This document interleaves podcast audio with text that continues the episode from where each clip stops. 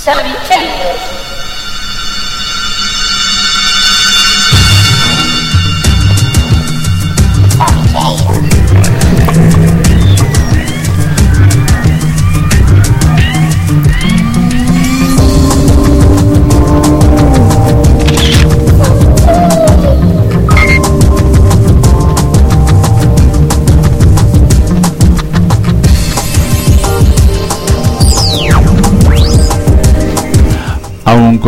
casi la total certeza de que el programa de hoy en directo poca gente lo va a escuchar, cuando ya habitualmente poca gente lo escucha.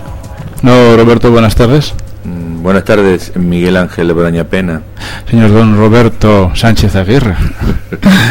Pues Eh, hoy lo va a escuchar menos gente. Sí, entramos y bueno, está todo el parque ocupado por la feria medieval y bueno, todos los eh, los movimientos que hay mm, por bueno por el FIDO, Por el FIDO, ¿no? Festival Intercéptico de la Occidente. decimoquinta edición de el Festival Intercéptico de Occidente, que bueno, tuvo ayer su, su punto culmine, ¿no? que fue la noche mágica, que bueno, que Noite fue... mágica. ¿Cómo? Noite mágica. Bueno, lo dices tú entonces. Ya lo dije. Bueno, eh, estuvo ayer esto que dice la noite mágica. Eso. Porque bueno, también en- durante la noite mágica lo que se trata es de promocionar, ¿no? Y hacer llegar al público eh, que desconoce eh, la cultura de Celta. la ¿no? cultura celta, la cultura asturiana, Bueno, los es- mitos. edición- Una vez ya tuvimos un programa especial acerca de los mitos asturianos. Y estuvieron todos reunidos ayer. Esta edición fue dedicada a eso, a los mitos. Otras ediciones fue dedicadas a otros temas. Sí. Y bueno, nosotros una vez hicimos, como te decía antes, un programa especial acerca de, bueno, del, de, de estos seres eh, mitológicos, mm, pero no estos seres mitológicos ni, ni griegos ni romanos, sino seres mitológicos que estaban muy cerquita nuestro. ¿no? Ujú. El- Bueno, espérate, y buscamos también sus eh, sus versiones en otros países. Sí, sí, sí.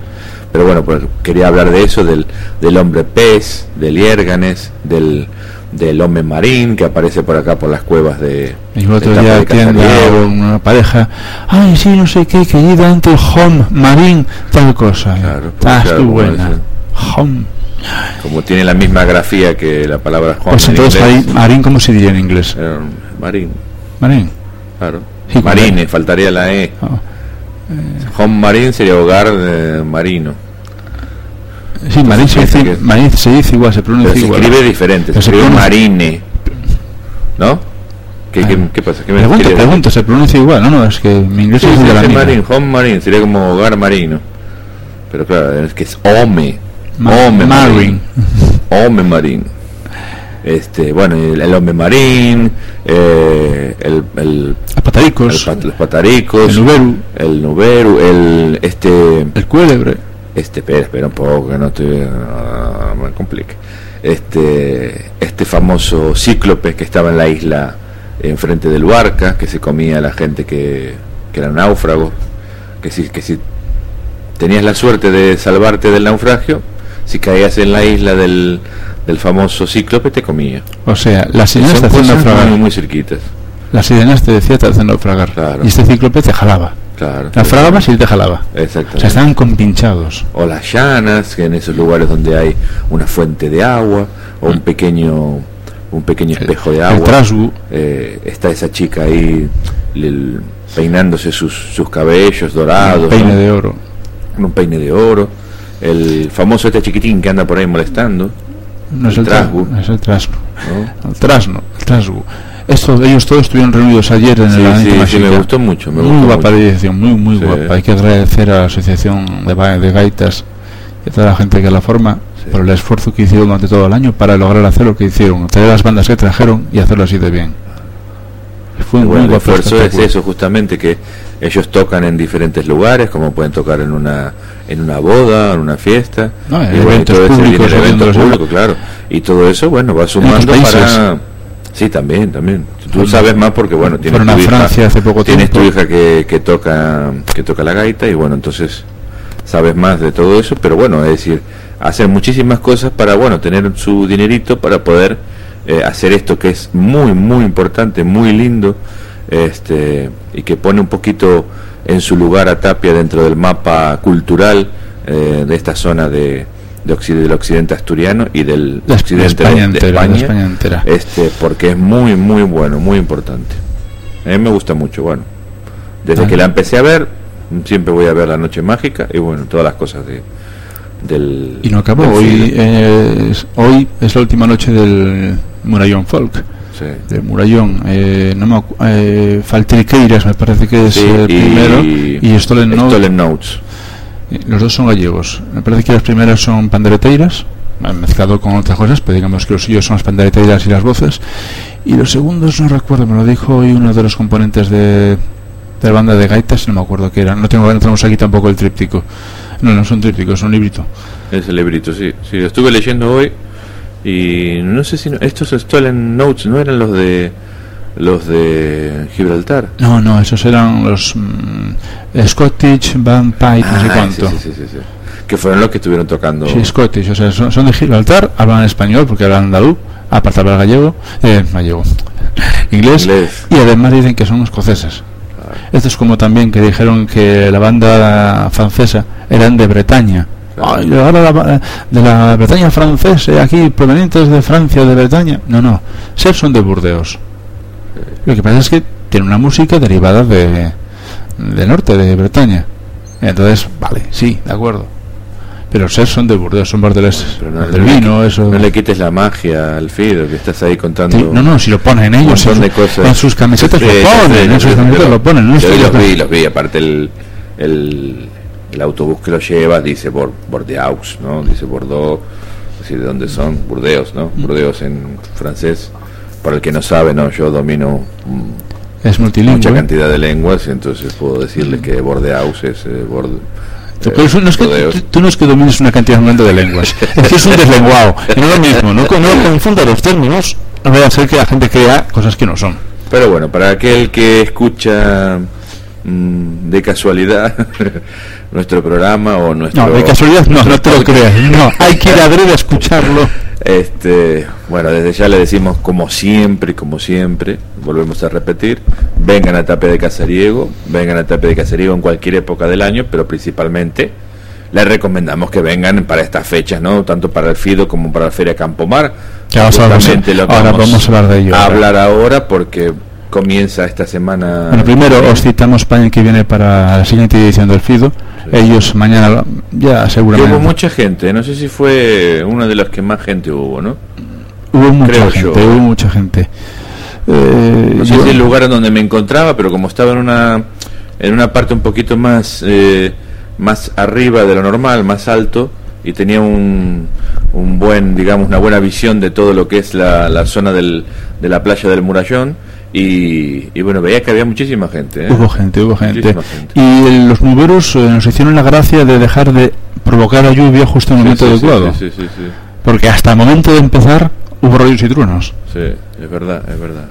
Y bueno, pero como- bueno, quizás algo tiene que ver eso, ¿no? Como justo el tema era Claro, la magia. los seres, este, O sea, los cuando- seres mágicos. Cuando ya la noche mágica es mágica, ayer fue triplemente, triplemente mágica porque mágica. No doble, triple, cuádruplemente mágica. Ayer fue extraordinaria. porque se abrieron los cielos y, y hubo una eh, una noche muy muy estrellada muy linda que justamente también yo la, la observaba y, y mm, 15 minutos después de empezar pasó la estación espacial pero bueno eso es otro tema este seguramente algunos lo habrán visto que pasaba por ahí un, Esa gente no estaba viendo el una, una fuerte luz este Ah, yo que no estoy. Vaya. viste pero no era era la, la estación espacial Bueno, pues, eh, bueno, según reza en el tríptico en su portada, tenemos aquí el tríptico de Campo Mar, como tú bien mm, te diste cuenta antes, del 25 al 28, leas el 25, 26, 27 y 28, que no es tan largo, se puede decir todo, de agosto, eh, da comienzo, o sea, da comienzo dura eh, la Feria de Campo Mar, feria dedicada al campo y al mar.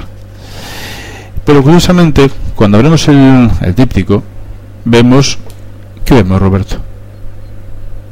vemos que bueno que según los datos que tenemos ahí comienzan algunos actos a partir del día de mañana, es decir, lunes el 22 de agosto.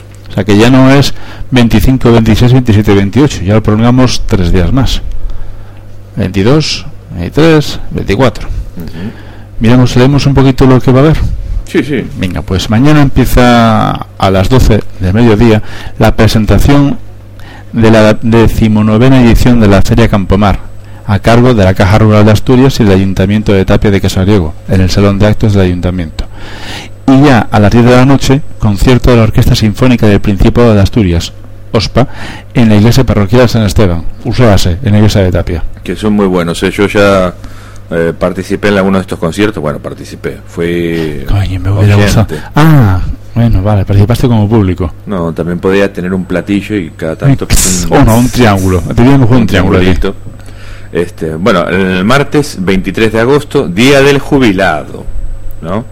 Jubilado, jubilada, ponen acá. Porque... Con una robita, muy, muy informático de pusieron. Bueno, con la colaboración importante del Banco Herrero, a las 19 horas, presentación del libro El Arca de las Tres Llaves, autoras Belén Juste y Sonia L. Rivas Caballero, presentado por Don Chago Pico de Coaña y de Balicur, embajador de España en Austria, y al final del acto, Sonia L. Rivas, caballero, interpretará dos canciones a capela en el auditorio de la Casa de Cultura. A las 20 horas, 8 de la noche, entrega del bollo preñado en la Plaza de la Constitución. Bueno, ya saben, ¿no? Que tienen que hacer la recogida de los vales en el ayuntamiento el día anterior por la mañana, es decir, mañana lunes, todos aquellos abuelitos, abuelitas o nietos que quieren ir a buscar para sus abuelos, tienen que ir a buscar los vales para después el día martes poder recoger el bocho preñado. Y a las 21 horas, es decir, a las 9 de la noche, actuación del solista Pepe del Norte eh, interpretando canción española. Ya, el miércoles, día 24, Día del Niño. Fíjate, pasamos del Día del Abuelo, el Día del Jubilado, al Día del Niño. Colabora en este caso la Caja de Asturias. A las 11 de la mañana, taller de reciclaje creativo. Eh, a las 4 de la tarde, a las 16 horas, taller infantil con diversas actividades y regalos, con stand habilitados para los niños y niñas que participen con sus manualidades, postres, etc. A las 18, a las 6, pintacaras. Eso se hará en el parque. Ya a las 7, espectáculo educativo de animación de la lectura. Eres una vez, a cargo del grupo de animación Un Mundo Piruleta. A las 9 y media, 21.30, espectáculo de circo y variedades, El Elixir Mágico a cargo del grupo de animación Mundo Piruleta. Muy bien. Bueno, llegamos al jueves 25 de agosto, mm, en el cual se produce la inauguración oficial de la decimonovena edición de la Feria Campomar. Perdona, y de ahí que seguramente en la portada del tríptico parece como 25. Claro, porque, son eventos que pertenecen, pero sin, antes de la inauguración. Bueno, en el tríptico están dentro de la feria, pero oficialmente la feria comienza el día jueves 25 de agosto eh, 19.30 horas, es decir, 7.30 de la tarde, inauguración oficial de la decimonovena edición de la Feria Campomar, delante del ayuntamiento, y actuación de la banda de gaitas Marino Tapiega de Tapia de Casariego. A las 20, 8 horas en, de la tarde, en el stand del Real Tapia, La Bonitada, ¿no? que a mí me gusta mucho, y que voy a participar mm, consumiendo.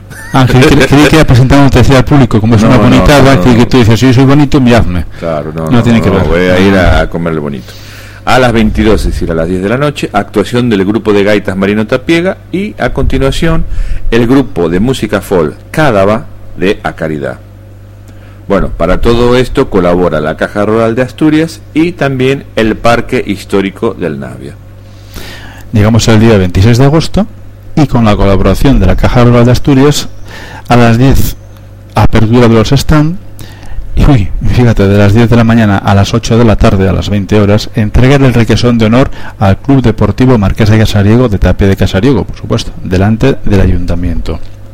A las 20.30, a las 8 y media de la tarde, en el stand del Real Tapia, la segunda parte de tu bonitada, otra vez bonitada, a las 8.30. A las 21.30, 9 y media de la tarde, noche, representación por el grupo de teatro de Castropol El Ciollo de la obra Mi mujer es el fontanero. Director Hugo Daniel Marcos, adaptado por Eligio Lombardero.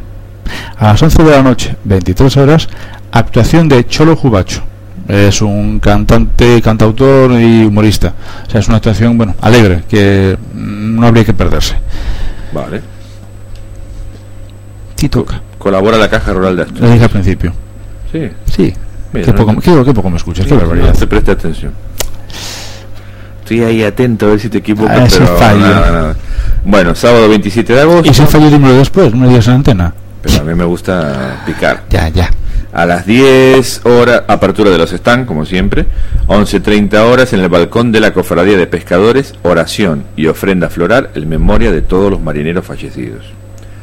A las 13 horas, una de la tarde, presentación del libro Cultura Surf, editado por el Museo Marítimo de Asturias, en el Salón de Actos del Ayuntamiento.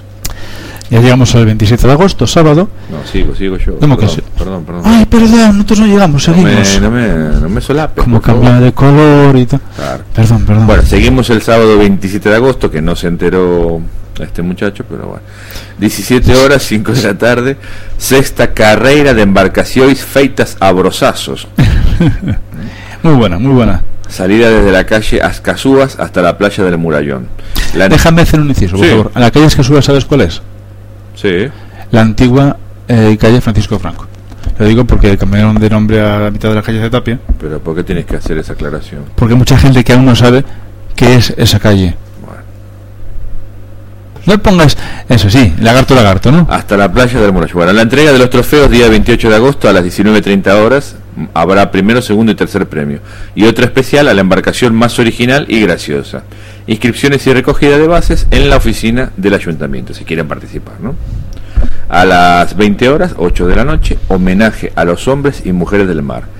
En esta edición será otorgado a doña Carmen Martínez Martínez, conocida como Carmina de Merijo, y a don Luis Pérez Loza, eh, conocido como Luis del Brugue- Brulego, perdón, delante del ayuntamiento. A las 20.30 horas, 8 y media de la tarde, en el stand del Real Tapia, seguimos con La Bonitada. Y a las 22, 10 de la noche, actuación de la coral Mieres del Camino, dirigida por don Baldomero Pérez. Colabora la Caja Rural de Asturias. Ahora sí. Ahora puedes hablar. Ahora puedo hablar. Domingo, Eh, el ya- último día te lo dejo para ti. Ya para finalizar eh, la feria, el domingo 25 de agosto, a las 10 de la mañana, apertura de los stands quesos asturianos, gallegos y de otras, de otras comunidades autónomas, en la Plaza de la Constitución. A las 17.30, 5 y media de la tarde, homenaje a los hombres y mujeres del campo. Homenaje- homenajeados don José Manuel Alonso Fernández, camarada, y doña Ángela García Fernández, Lita de Cancio, delante del ayuntamiento. A las 6 de la tarde, 18 horas, decimonoveno concurso de escanciadores de sidra, organizado por Sidra Solleiro. A las 19.30, a las 7 y media de la tarde, clausura de la decimonovena edición de la Feria de Campo de Mar. Y a las 8 de la tarde, 20 horas, entrega de trofeos de la quincena deportiva. Tengo que aclarar que la de muchos de estos, eh, muchos de estos eventos eh, tendrán lugar en la carpa que está situada delante de la iglesia. Sí. Y no tuvimos la precaución de, De mirar el asterisco y comentarlo, pero bueno. Bueno, para el domingo 28 de agosto colabora Caja Rural de Asturias. Ya saben que de todas maneras había dos lugares, ¿no? Que hablamos. En, bueno, un solo lugar decíamos el ayuntamiento. Eh, si no es en el ayuntamiento, es en la carpa que ya se ha levantado mm, delante de la iglesia. Eso es. Bueno, muy bien. Muy bien, muy bien. Bueno, record- no sé si tú traes algo de ciencia. Oh, traigo mucho. ¿Traes mucho de ciencia? ¿Hay muchas novedades? Pues si traes mucho de ciencia y hay muchas novedades, entonces vamos a poner un poquito de esto. Qué muy guapo. Porque yo realmente de Apple tengo tres cositas, como mucho que que mirar. No es que no mire nada. Entonces, Bueno, estuviste ocupado, ¿no? Estuviste. sí, el film, el film me ocupó mucho tiempo.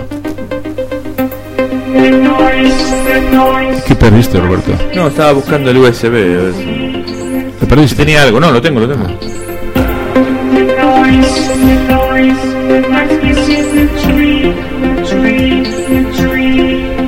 Tenemos que hacer un especial de música, ¿no? Sí, sí. temas así que nos guste. Bueno, empiezas a... Seguramente vos tendrás de los décadas de los 80 y todo. eso. Sí, siempre me recriminas eso, de que es mi época, de que es patatín, de que es patatán. Eh, como si estaba tanto de la tuya. Hombre, ya sé que los años 50 es una época en la que los bailes eran más clásicos. mm, Bueno, no te pases. Tengo acá mis hojas. Mis Sí. hojas. Sí, sí. Siempre, te quejas de mi, de, mi, de mi cuartilla. Ni siquiera es un DIN A4 en el que tengo apuntadas mis cosas de Mac. Y tú, güey, traes una libreta. No traes hojas sueltas. No, también traes hojas sueltas. Traigo la Me libreta hojas caches. Hoy trajo una libreta completa y tres hojitas. Pero bueno, que tres tenía, folios. tenía todo preparado para el programa de, del anterior domingo, que bueno, que Ciertamente no lo por hicimos. razones mm, ajenas a nuestro no pudimos hacerlo. Comienza pues. Bueno, eh, descubierto un planeta más negro que el carbón, Azabache. más negro todavía. Cacha. Es, Eh, es, digamos, lo más negro que hemos encontrado. Baltasar, no. Baltasar no era, no era el negro. ¿No era el negro? ¿De estos Reyes Magos? Gaspar, Aspar. claro. Pues- Melchor, el rubio, Gaspar, Gaspar el moreno y Baltasar El negro. el negro. Entonces, Pues eso, más negro que Baltasar. bueno, sí, un planeta más negro que el carbón. Se llama TRS 2b. Bueno, le pusieron así, no se llama así. Bueno, 3 2b. Y como Nosotros, ¿quién pone los nombres de los planetas? Fíjate, déjame seguir con ese tema un segundo solamente. Sí. La mayor parte de las series de ciencia ficción, leas eh, Star Trek, por ejemplo, Galáctica o muchas series, cuando, mira, mira, un planeta, sí, sí, lo vamos a mirar tal, van a ese planeta, hay gente y se llama igual que ellos le pusieron. ¿No es Sí. curioso? Es raro, ¿no? ¿Nunca te fijaste en eso? Le ponemos, uy, mira, el, el planeta Trolodian. Y llegas ahí en astrolodianos, son sí, sí, somos Pues los trolodianos. Trolodianos. Qué raro, ¿no? Nunca te fijaste le en eso. Pegó, le pegó justo. Es- Ya. son misterios de la ciencia ficción. Sí, es ciencia ficción, exactamente. Bueno, eh, TRS-2B, descubierto en 2006 por el Transatlantic Exoplanet Survey, es el instrumento que está en órbita. Bueno, este planeta es 1,25 veces más masivo que Júpiter. Solo refleja el 1% de la luz que recibe. Eh, lo curioso, porque diríamos, bueno, si está muy lejos de su estrella, está bien, Normal, sería. pero no. Júpiter se encuentra, nuestro Júpiter, digamos, se encuentra a 778 millones de kilómetros del Sol. Este planeta se encuentra a solo 5 millones de kilómetros. Wow. Eh, la estrella esta es muy parecida a nuestro Sol. Tiene unos mil grados de temperatura en su superficie. Eh, se supone que ese color tan oscuro lo provocarían vapores de sodio y potasio u óxido de titanio vaporizado. ¿no? Pero no, no mm, al ser negro no quiere decir que mm, emita nada, es decir, emite algo. Emite un leve resplandor rojizo. Y dicen los científicos, imaginen ustedes un ascua, es decir, un, Una brasa. un una brasa, un carboncito, ahí cuando estamos haciendo el churrasco, cuando queda ahí ese color que si, si uno lo mirara en infrarrojo, En seguiría que- brillando, pero no reflejaría nada. ¿eh? Mm, Muy extraño. Y tengo mm, un artículo, Ahí échamelo Roberto de sus hojas. Dejará posar la libreta y coges sus hojas, sus tiene a cuatro impresos. gracias, eh, este es mi ayudante que me está... Me lo podías haber dado ordenado, ¿no? Bueno, ¿qué, qué tú me exiges? bueno eh, Dale gracias, El artículo es gracias. este 3, 2b, el planeta negro, ¿no? Determinar el brillo de un planeta situado a decenas de años luz parece un reto imposible, especialmente si tenemos en cuenta que con la tecnología actual somos incapaces de ver directamente la inmensa mayoría de exoplanetas descubiertos hasta la fecha. Sin embargo, desde hace años los astrónomos han aplicado un pequeño truco para medir el brillo, que en astronomía se denomina albedo, y la temperatura de los planetas extrasolares. Básicamente el método consiste en observar la variación en el brillo de una estrella por delante de la cual pasa, es decir, transita, su nombre en, jerga astronómica, un planeta. Además de la luz estelar bloqueada por el disco planetario, la curva fotométrica incluirá también la contribución de la luz reflejada por el propio planeta. Por supuesto, este efecto es minúsculo, imagínense, ¿no? Estrellas que están ahí que ni, no la vemos ni, ni, ni- con un- mirándolo así con un telescopio, normal. Y es prácticamente imposible de apreciar usando instrumentos situados en tierra, ¿no? Lo que acabo de decir. Por lo que se necesitan observatorios espaciales para resolver esta contribución planetaria a la curva de luz. Pero el esfuerzo merece la pena, porque si logramos aislar la luz reflejada por el exoplaneta, seremos capaces de medir directamente las características de la atmósfera de estos mundos distantes. Bueno, aplicando este método con datos de los telescopios espaciales Kepler y Spitzer, un equipo de astrónomos liderado por David Kipping ha descubierto el planeta más oscuro conocido hasta la fecha. Se denomina TRES 2b y es un Júpiter caliente situado a unos 750 años luz en la constelación de Draco, en la constelación del dragón, con una masa de 1,12 veces la de Júpiter. Lo sorprendente es que según el modelo empleado para interpretar los datos, TRS-2b tendría un albedo de solamente un 1 o un 2,5%, o lo que es lo mismo, sería más negro que el carbón. Por comparación, el albedo del asfalto es del 4 a 12%, mientras que el de la Luna es de un 12%, y el de un núcleo cometario suele rondar el 4%. Aunque el bajo albedo de TRS-2b es ciertamente sorprendente, lo cierto es que desde hace tiempo se sospecha que los Júpiteres calientes tienen que ser muy oscuros, debido principalmente a la absorción de luz visible en las líneas espectrales del sodio y el potasio atmosférico. De hecho, los recientes cálculos de albedo de Kepler 7b, otro Júpiter caliente, ha ofrecido un albedo de más o menos 38 al 12%. Por otro lado, es perfectamente posible que TRS-2b no sea realmente tan oscuro y que el bajo albedo sea un artefacto observacional. Pero en todo caso lo importante es que cada vez está más claro que los Júpiteres calientes no son meras versiones ardientes de los gigantes gaseosos de nuestro sistema solar, sino un tipo de mundos totalmente distintos a los que estamos acostumbrados. El albedo recordamos que era el brillo. Sí, el brillo. Eso. Que no sé si me oye bien, tengo ahora se me oye mejor. ¿Por qué llaman eh, Júpiter? El Júpiter caliente a este, o sea, como comparación. Claro, como comparación ¿cómo se llaman? Este, em, exotierras, a los,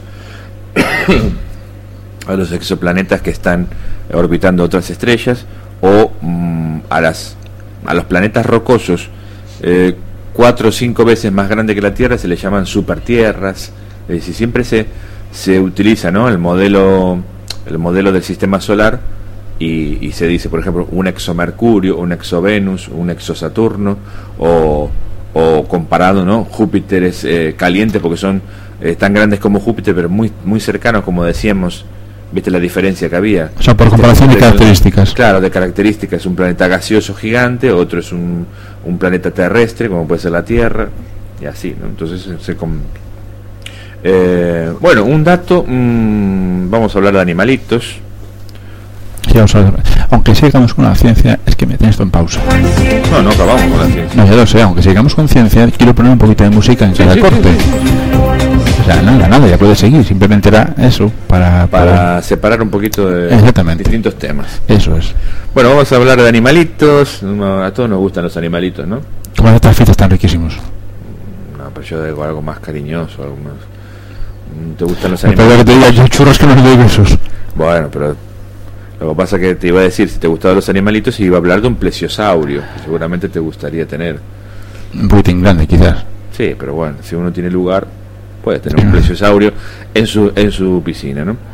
Bueno, el plesiosaurio mm, se ha descubierto actualmente, mm, no se reproducía por huevos, sino que daba a luz a sus crías. Era vivíparo. Exactamente. Como la ballena. El término adecuado a su utilizado. Bueno, según la revista eh, Science, es decir, Ciencia, eh, la Universidad de Marshall en Huntington, el Instituto de Dinosaurios del Museo de Historia Natural de Los Ángeles, eh, se han basado en un fósil de 78 millones de años, en el cual había un plesiosaurio, hembra, con un embrión dentro. los que realizaron el estudio son Robin O'Keefe y Luis Chiape. este este fósil es un Polycotilus latipinus de 15,4 pies de largo y fue descubierto en 1987 por Charles Bonner en el rancho Bonner, en el condado de Logan, en Kansas. En base a este estudio de este fósil que estaba mm, prácticamente entero y que bueno se podía ver lo que tenía dentro, es decir, era una hembra que tenía un embrión, eh, que eran muy grandes, más grandes de lo que se imaginaba el embrión dentro de la, proporción, ¿no? la relación tamaño eh, madre-embrión. ¿Cuántos eh, pies medía la madre? 15,4 pies. ¿Y eso te pasado a metros? No, mira, lo tenía que haber pasado, pero no lo pasé. No lo pasé. Este... Porque yo conto 45, pero otros contarán menos. Entonces, claro. pie mío, pie de rey. 15 pies. bueno, es bastante grande, me parece. Y lo interesante es eso, que. Mm, Mm, según la morfología, es decir, la forma, la forma del cuerpo del plesiosaurio, se sospechaba que como que le iba a costar un poco ir a la tierra y ahí poner sus huevos como hacen algunas tortugas, no algunos galápagos que vos seguramente debes saber sobre el tema. Eh, y entonces mm, dudaba, ¿no? Había un pequeño misterio ahí que decían, ¿y cómo se reproduciría? Porque siempre se pensaba, ¿no? Que todos los dinosaurios se reproducían mediante huevos. Así que decía, si es ovíparo, pero su cuerpo no le permite eh, depositarlo en la tierra, mm, ahí hay un problemita, ¿no? En cambio, cuando se descubrió esto en 1987 y se empezó a estudiar, se descubrió que el embrión era suficientemente grande, estaba suficientemente desarrollado como para surgir vivo de la madre. ¿no? Seguramente como hacen tanto los, como decías tú muy bien, eh, los cetáceos, y las ballenas, los delfines y todo eso, es decir, la, se iría al mar y en el mar mismo tendría este a la cría, ¿no? Lo haría, lo ayudaría. Eh, los animales marinos, es decir, como estamos hablando de las ballenas y los cetáceos, tanto y los delfines, eh, tienen una, organización social basada justamente en el cuidado de esas crías. Al ser esas crías tan delicadas, eh, porque es decir, el padre ejerce un cuidado sobre, sobre las crías, lo que están pensando y lo que están, digamos, extrapolando, diciendo, bueno, si tiene la misma forma de reproducción de estos animales actuales y estos animales actuales tienen una vida eh, social, una estructura social muy organizada, quizás podemos trasladar esta forma de vida social a los plesiosaurios. Quizás se reunían para que las madres tengan sus, sus, crías en el mar, los protegían de alguna manera, el grupo protegía, ¿no? Para que la pudiera tener el parto normalmente.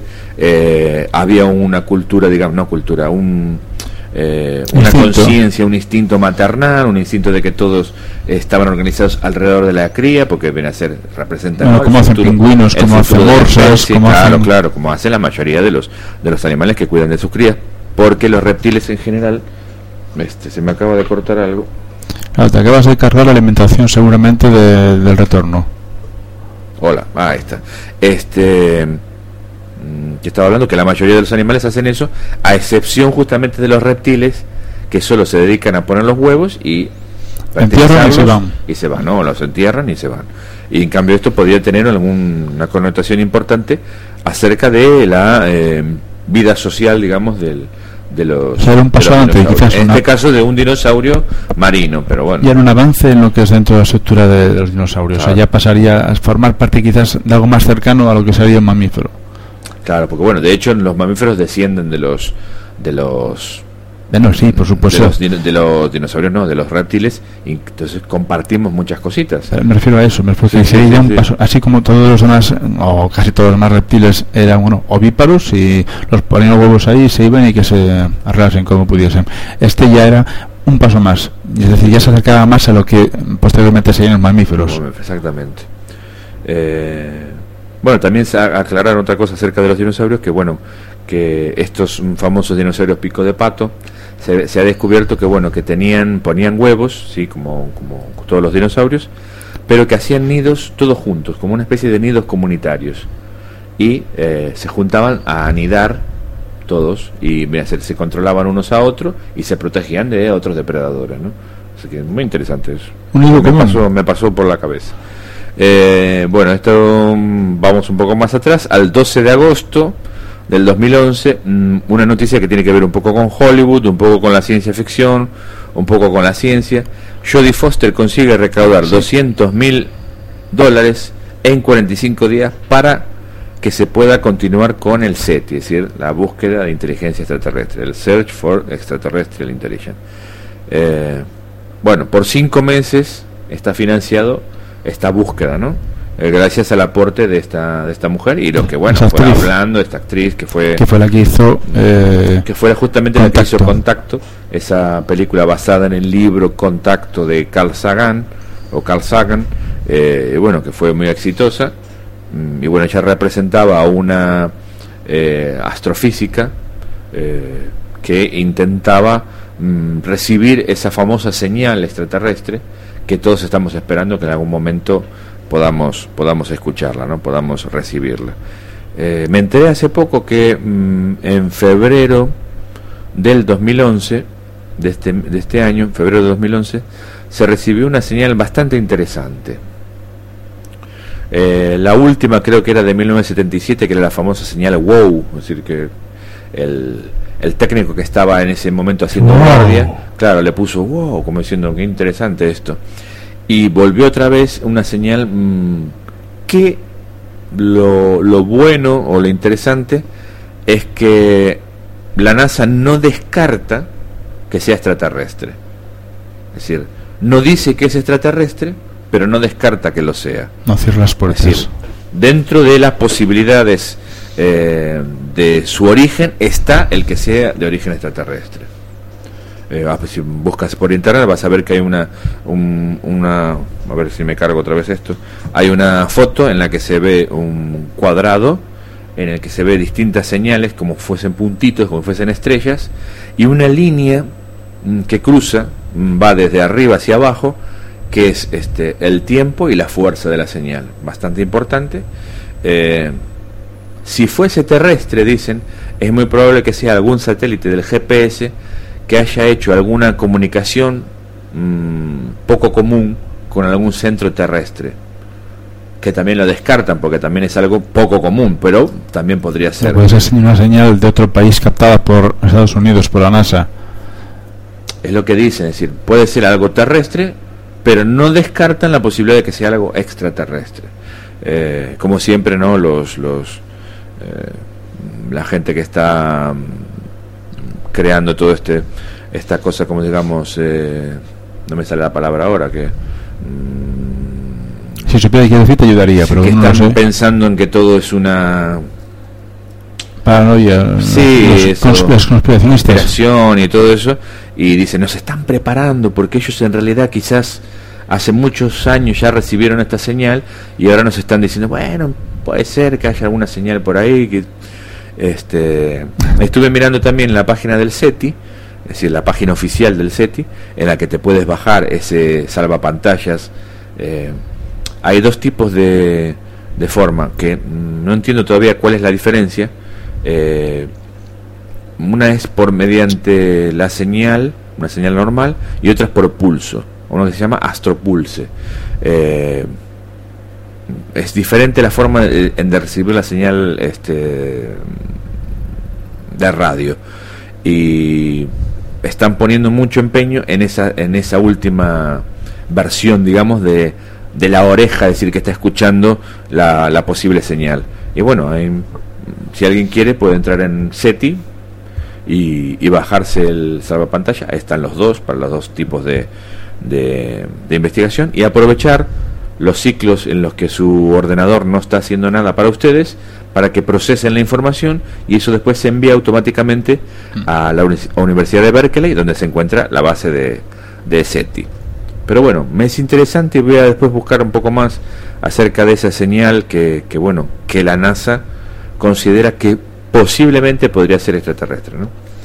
Eh, también estuve escuchando acerca de todo este tema de mm, que bueno, es muy relativo porque eh, la gente te dice, mm, la gente comenta y todo eso diciendo, eh, bueno, sí, mm, estamos pensando nosotros en una señal extraterrestre, tengan en cuenta que hace menos de 100 años que tenemos una civilización tecnológica y bueno, la radio es algo bastante primitivo, eh, seguramente las otras civilizaciones no estarían utilizando estos sistemas, pero bueno, probablemente sí tengan algo para aquellas ¿no? civilizaciones que recién empiezan a, querer escuchar, porque no sé, quizás haya, haya algo dentro de mil años, eh, no sé, pulsos láser o, o, algo extraño, corrientes de neutrinos para comunicarse entre sí dentro de la, dentro de la galaxia, pero por ahora lo único que tenemos son la radio normal, la frecuencia de radio. ¿Y por qué van a conocer ellos la radio? ¿Cómo? ¿Por qué, o sea, ¿Por qué crees que ellos pueden llegar, podrían haber llegado a conocer la radio? La radio como lo conocemos nosotros. Claro, porque bueno, pues el, resultado de la ciencia, es decir, de investigando, en algún momento descubrís que bueno, que, que hay un fenómeno que es que es la, las, las señales, tanto como la luz, que son frecuencias electromagnéticas, en algún momento lo van a llegar a descubrir. Mm, la idea, por lo menos lo que yo había leído, la idea de que, de que se utilice la radio para comunicación, eh, claro, pero vos decís, sí, la radio es un amplio espectro, ¿no? Uh, ¿Cómo sabemos en qué la radio, la radio utiliza la atmósfera. ¿Y la atmósfera como la conocemos? No, no es que utilice la atmósfera, es decir, se está eh, se está moviendo a través del espacio. La onda corta del espacio vacío, claro, pero estos son de mayor frecuencia. Pero ahora, ¿en, ¿en qué frecuencia escuchamos? Ah, En el dial, ¿dónde sintonizamos para escuchar? Y entonces, esto es algo que se lo sacaron de la galera los científicos. Dijeron, a ver, ¿cuál es el, el elemento más común que existe? El elemento más común que existe es el hidrógeno. Bueno, hay una frecuencia, que es la frecuencia de cambio del hidrógeno, entonces utilizaremos eso que le llaman el charco, porque es justamente lo que forma el agua, ¿no? el hidrógeno y el oxígeno, utilizaremos la frecuencia dentro del charco, es decir, ese, esa, esa, ese mm, conjunto de frecuencias en la que podemos escuchar, y escuchamos a partir de ahí. ¿no? En todas las estrellas, siempre en la misma frecuencia, vamos escuchando. Y tenemos radiotelescopios que van sistemáticamente apuntando a distintas estrellas y durante un periodo de tiempo X escuchan a ver si hay algo.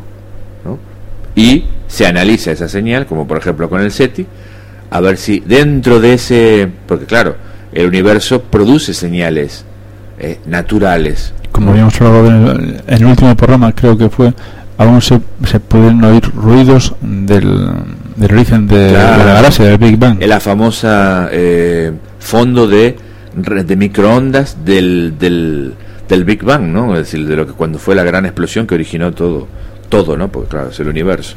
Este, y entonces, claro, tratar de desde ese fondo de ruido, como cuando nosotros ponemos la radio o la onda corta eh, en un lugar entre medio de dos, de, dos emisoras, hay como un ruido que es algo que, imagínate, estará formado por diferentes señales que no llegan, que no tienen suficiente fuerza, pero el universo también, así, si te pones a, escuchar esa, a sintonizar el universo. radio, claro, sintonizar el universo, esa radio natural, también hay muchos ruidos naturales, pero dentro de toda esa paja, digamos, va a haber algo que vamos a encontrar que será mm, una señal que tendrá una cierta frecuencia, una cierta, eh, un cierto latido, Mm, en base a algo que dicen, por ejemplo, los números primos, como se veía en la película Contacto, algo que mm, no quepa la menor duda de que es algo, una señal inteligente.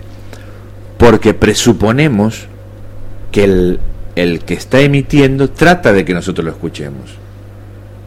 Por eso es que dicen los científicos, seguramente la frecuencia del hidrógeno es la utilizada porque ellos también van a descubrir que el hidrógeno es el elemento más común del universo entonces utilizarán. No lo sabemos. Quizás ellos estén usando, como te acabo de decir, otros sistemas muy sofisticados para, para hacer sus transmisiones, digamos, domésticas. Pero quizás haya por ahí algún científico extraterrestre perdido, metido en una caseta con un antiguo radiotelescopio y dirá, todavía voy a seguir escuchando a ver si puedo, si puedo ver, captar esas, esas civilizaciones emergentes, ¿no? que para ellos serían, nosotros seríamos civilizaciones emergentes, que estarán dando sus primeros pinitos en, en las frecuencias de, radio. Eh, así que otros piensan que no, dicen no, las, las civilizaciones terrestres pasarán de largo con, con nosotros y seguirán con sus actividades X, ¿no? comerciales o lo que sea, y, y por ahí descuidadamente captarán esta señal, digamos, como la de la radiofrecuencia, la, la de la televisión, que ya van casi 50 años, es decir, dentro de, en una esfera de 50 años luz alrededor de la Tierra, quizás alguien, así por casualidad, de, uy, me estoy captando algo que parece que fuera la actividad normal de una civilización X que seríamos nosotros. Quizás eso no lo podamos captar. También eso es lo que está, eh, captar una señal intencionada para que alguien la capte, es decir, eh, una especie de, de, no de SOS, pero algo que aquí estoy, ¿no? Aquí estoy, esta, yo soy una civilización extraterrestre y estoy transmitiendo por si alguien escucha. Eso de que digan ellos, eh, yo soy una civilización extraterrestre, la tierra es la nuestra. claro, pero no, como diciendo, ya, soy una civilización, estoy quiero comunicarme con aquellos que estén dentro de la galaxia. Algo repetitivo. Claro, una cosa así, ¿no? Una señal faro, ¿no? Para que alguien diga, uy, ahí está. O quizás captemos la actividad, como antes dije, la actividad doméstica, es decir, la actividad normal de una civilización en que tiene su, sus satélites, sus comunicaciones, sus, sus naves viajando dentro de su propio sistema solar y la comunicación entre ellas, y de casualidad escuchemos eso. Es decir, hay dos opciones. Por eso digo que quizás esta señal que dice eh, la NASA que captó, mm, quizás no tenga la característica de una señal eh, hecha a propósito para para comunicarse, sino como que de casualidad captamos algo que ellos estaban haciendo. Sintonizamos una radio de ellos. una radio de ellos que no tienen interés en comunicarse con nosotros, pero nosotros captamos su señal. Eso también podía ser, ¿no? Son las dos opciones que, que hay. Bueno, terminamos este tema, pasamos a la musiquilla. Y ya, y ya. Que por cierto, no lo dijimos, es de Noise. Como digitales. De Lab. De Lab. ¿Sigues conciencia? Sigo consciente porque te dije que tenía mucho. ¿Sigues con conciencia? Pues dale. Bueno, eh, el día 11 de agosto de 2011 la empresa Orbital Science Corporation lanzó eh, el día, ese mismo día, 11 de agosto a las 14.45, un cohete Minotaur con el vehículo experimental hipersónico, que la otra vez hablabas vos de esos. Se llama HTV-2B, mm, en un vuelo suborbital. El HTV-2 es el Falcon Hypersonic Technology Vehicle 2. Es un prototipo secreto de DARPA. DARPA, ya voy a hablar de eso. DARPA es la agencia de seguridad norteamericana, ¿no? Y la agencia de seguridad norteamericana que se dedica a desarrollar nuevas armas. Este vehículo mm, lo que hace son estudios sobre nuevos materiales, la capacidad de eh, entrar en órbita y volver a la Tierra, por ejemplo, para transporte de tropas o para transporte normal, pero se estudian nuevos materiales, la comunicación a través del plasma, porque cuando estás haciendo un vuelo hipersónico, alrededor del avión se forma un campo de plasma, es decir, aire ionizado, ¿no? Eh, aire cargado eléctricamente. Eso hace que se, se impida la comunicación. Y lo que tratan ellos de poder comunicarse a través del plasma. ¿Por qué? Porque si tenés un vehículo militar que se está moviendo hacia un lugar de conflicto, lo necesario es estar siempre en comunicado con este, con este, con este vehículo, ¿no? Con este vehículo aéreo, para parar o detener el ataque o, comunicar datos acerca de para comunicarse. Para comunicarse, ¿no? Eh, una nota interesante que siempre dicen es que cuando ven un ovni eso lo que notan es eso, ¿no? Un fuerte una fuerte carga eléctrica, eh, como que pasara eso, ¿no? Como que fuesen, porque de hecho los ovnis serían algo así como un vehículo hipersónico, ¿no? Porque volaría a, muchísima velocidad dentro de... Sí, pero cuando se les ve, cuando se nota la carga eléctrica. ¿Cómo? Cuando se les ve es cuando se detecta esa carga eléctrica. Sí, y la cercanía de la gente, como que los pelos se paran, los autos se... Entonces, ya, entonces ya no van a velocidades hipersónicas. Claro, pero como que quedan cargados. Eso sí, puede ser. Claro. Y esa famosa luz... Estática. Esa famosa luz, como que parecen de fuego, es justamente eso. El... Eh, ay, el avión, este, un avión espía, bueno, estaba el U-2 y después está este otro que ahora no me acuerdo el nombre, es un Lockheed, pero no me acuerdo el nombre. Este justamente está todo cubierto por un material, eh, como si fuese el asbesto o algo así, un material mm, calorífugo, digamos, para que no los, los astronautas, porque son casi astronautas, los pilotos que van manejándolo, eh, llevan un traje de astronauta eh, para justamente por el calor, porque al ir a tanta velocidad, la fricción contra, contra el aire produce altísimas temperaturas y produce un brillo especial. Es decir, cuando los rusos veían el, el, avión, veían, claro, veían algo que parecía un ovni. Es decir, era algo que iba a, a, mucha altura, a muchísima velocidad y brillaba. Porque era, el cuerpo estaba, estaba caliente, es decir, iba brillando. Y bueno, algo más o menos como lo que se ve. Pero bueno, eso es algo que lo pongo yo este, al margen. No, acabas ya con el tema de, de la nave hipersónica. Eh, ¿Cómo murió el Concorde? como murió, bueno, fue por un... No me refiero al último avión que se estrelló, sino lo que es el...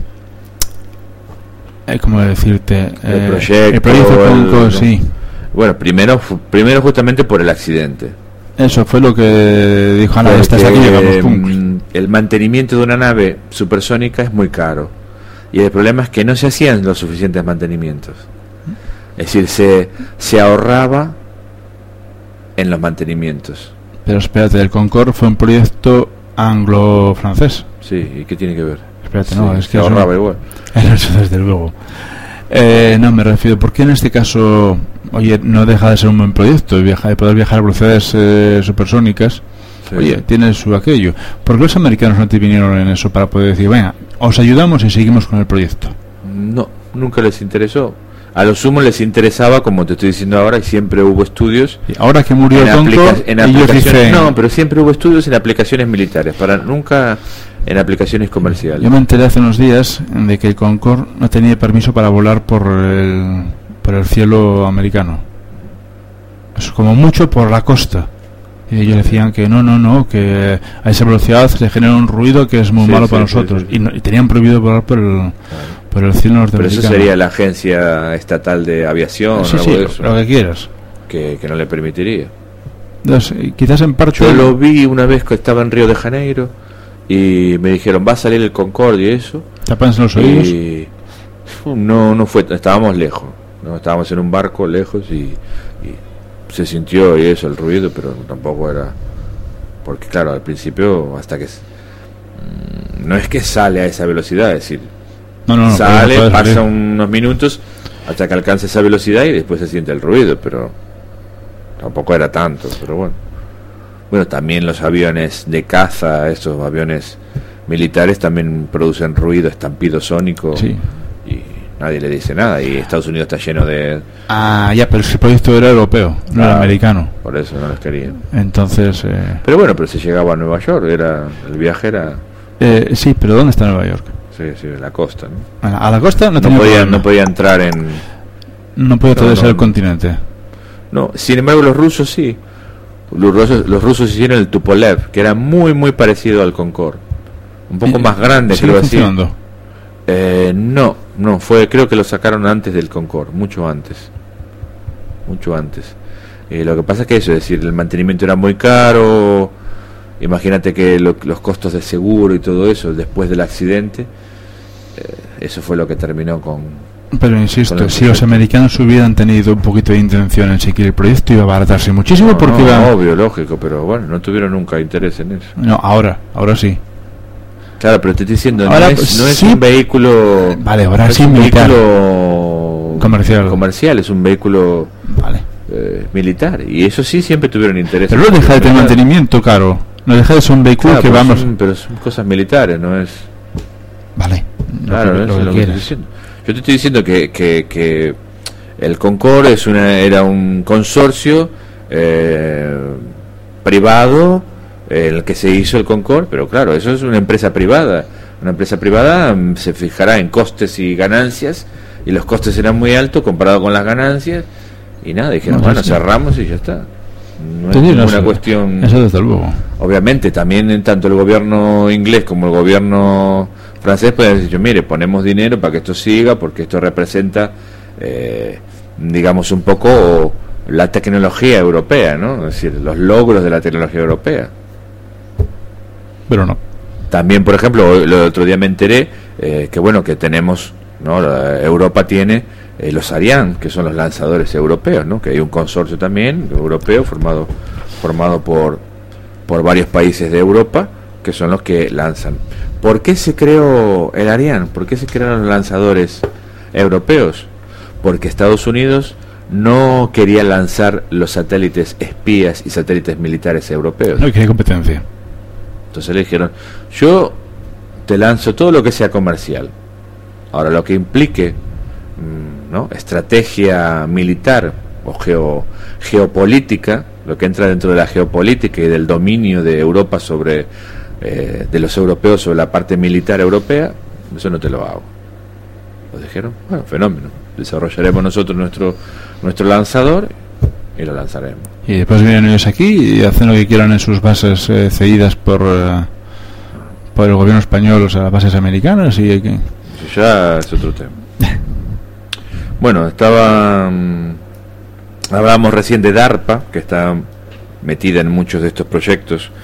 eh, una especie de agencia, de agencia que tiene mucho de ciencia ficción, ¿no? Tiene mucho de fringe, mucho esta DARPA eh, es interesante. Mm, y te quería leer esto, ¿no? Dice, hace dos años que DARPA, la agencia de investigación para el Departamento de Defensa de Estados Unidos, responsables de la invención de Internet, ahí es nada. o sea, bueno, sí, que originalmente Internet fue militar. Se comenzaron el proyecto Synapse, con el fin de crear inteligencia artificial. A día de hoy, IBM está inmersa en la segunda fase de este proyecto que os mostramos tras el salto. Eso lo leí, sí. lo leí el procesador. que... Dice, Synapse significa Sistemas OS Neuromorphic Adaptative Plastic Escalable Electronic.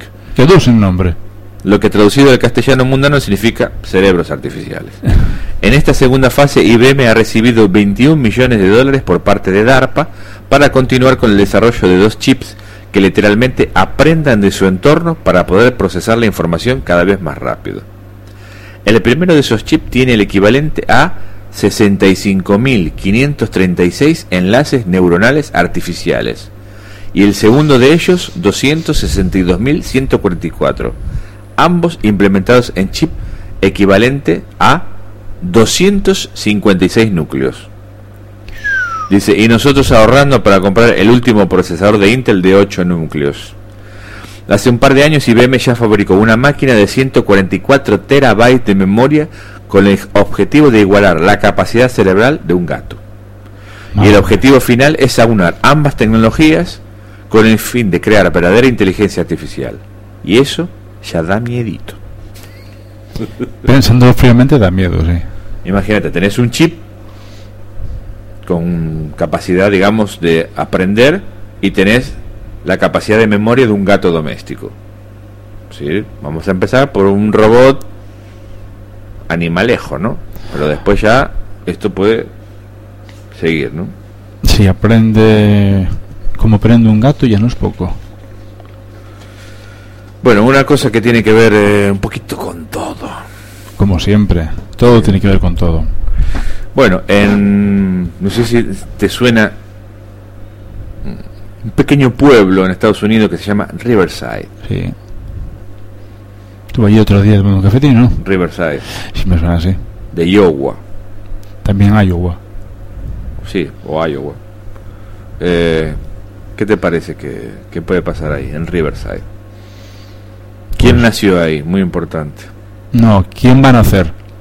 No es lo mismo. ¿Quién van a nacer? Porque no adelantemos acontecimientos. Aún no nació. Nació en el 2005. en él puede leerse el anuncio conmemorativo del nacimiento del hijo más famoso del pueblo. Que bueno, es un pueblo de poco más de mil habitantes, ¿no? ni más ni menos que el mismísimo James Tiberius Kirk. Exacto, ídolo de los trequis del mundo entero. Lo curioso, obviamente, es que el paisano homenajeado es en realidad un personaje de ficción, que además no ha nacido todavía. Habrá que esperar al 22 de marzo. Ah, es de mi. Ah, no, no es de Pisces al 22 de marzo de 2228 para que el héroe venga al mundo. 2228.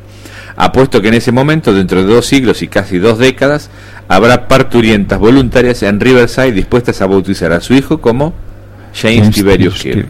Y después resulta que ese, que se llamaba James Tiberius Kirk, terminó comandando una nave que se llamaba Enterprise en la realidad. ¿Te parece? Esto sería buenísimo. Eh, sí. Dijeron, ¿usted por qué le puso James Tiberius Bueno, porque en el siglo XX hubo una serie que se llamaba eh, eh, Star Trek. Star Trek, en el cual había un capitán de la nave se llamaba James Tiberius Kirk. Bueno, y después resulta que el hijo empieza a estudiar y termina siendo el capitán de una nave Enterprise. Sería un poco un guiño del destino. Bueno, ahora no sé si queremos si querés hablar de otra cosa. No, iba a decir eh, iba a ser una especie de ¿cómo se dice esto? Cuando debate acerca de un tema muy, muy rápido porque no mide demasiado. Bueno, bueno, no deja de ser esto. El tema de Ah, muy rápido, o sea, pongo esto para, es para hacer un relleno, pongo la musiquita. Tan rápido como que dicen que el eh, próximo iPad, el iPad 3, va a ser para el año que viene y va a traer pantalla retina. Como siempre, ¿no? Para todos los años. No va a traer el 2, dicen que por el elevado coste de la pantalla, pero dicen que el 3 sí que va a tener retina. Así que tenemos que seguir esperando, ¿no? Sí, yo pienso que hasta el 5 voy a esperar. Ya el 5 qué va a ser? Ya Cuando, cuando hago- gráficos ya.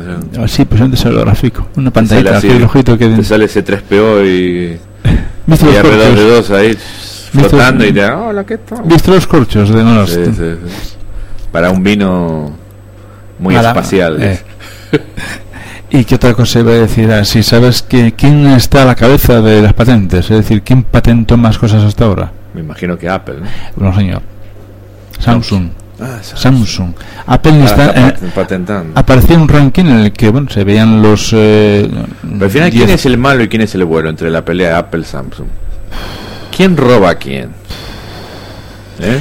Déjame decir esto. Eh, así como Samsung está el primero en la lista de los más. eh, lo que te acabo de decir. Eh, de los que Creadores de patentes. Apple está el decimoquinto. Hmm. No es de los que más. Bien, ¿quién roba a quién? Fíjate que Apple dicen que las malas lenguas que llegó a falsificar fotografías de, su, de la tablet de Samsung para poder denunciarlos. No sé hasta qué punto es verdad o hasta qué punto son tan buenos los de Apple. No lo sé.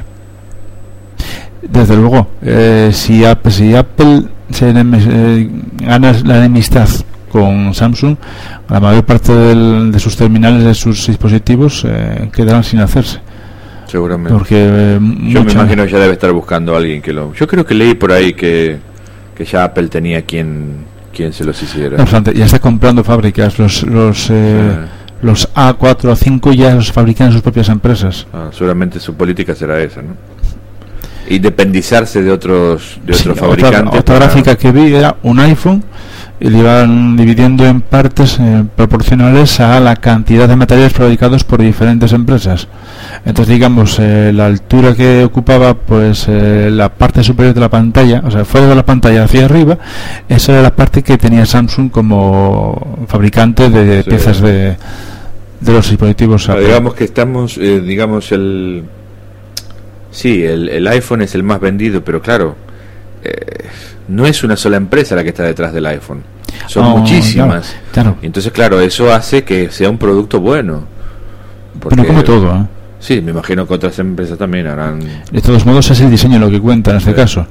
Porque si, Apple- si Apple no le dice a Samsung, oye, haz una... El sistema operativo, Eso sí, eso es el propio. software, todo eso. Quiero una pantalla... No, no, no, no, no la hizo... No la hizo Samsung. ¿Quién hizo la pantalla retina? Que habíamos hablado... El cristal lo hizo Gorilla, Gorilla eh, Glass. Si no le llevaba la pantalla en sí, no sé. Pero ¿quién diseñó? O sea, ¿quién tuvo la idea de hacer ese tipo de cristal? Y les dijo a Gorilla, oye, quiero un cristal así, con estas características. Ahora ya lo sabe, ya sabe cómo se hace. Ya sabe cómo se hace, digamos, ya tiene pues, el diseño. Si se, si, si se hacen enemigos, pues eh, bueno, tendrá una patente que durará un tiempo y después se podrá liberar. Que bueno, había en Gizmodo, había una especie de, de encuesta que qué opinabas con la política de Apple de, por ejemplo, eh, prohibir ¿no? la venta de esos productos que él supone que son copias de sus productos en Europa. Hubo un juicio, hubo un juez que tiene que determinar si eso se puede hacer o no.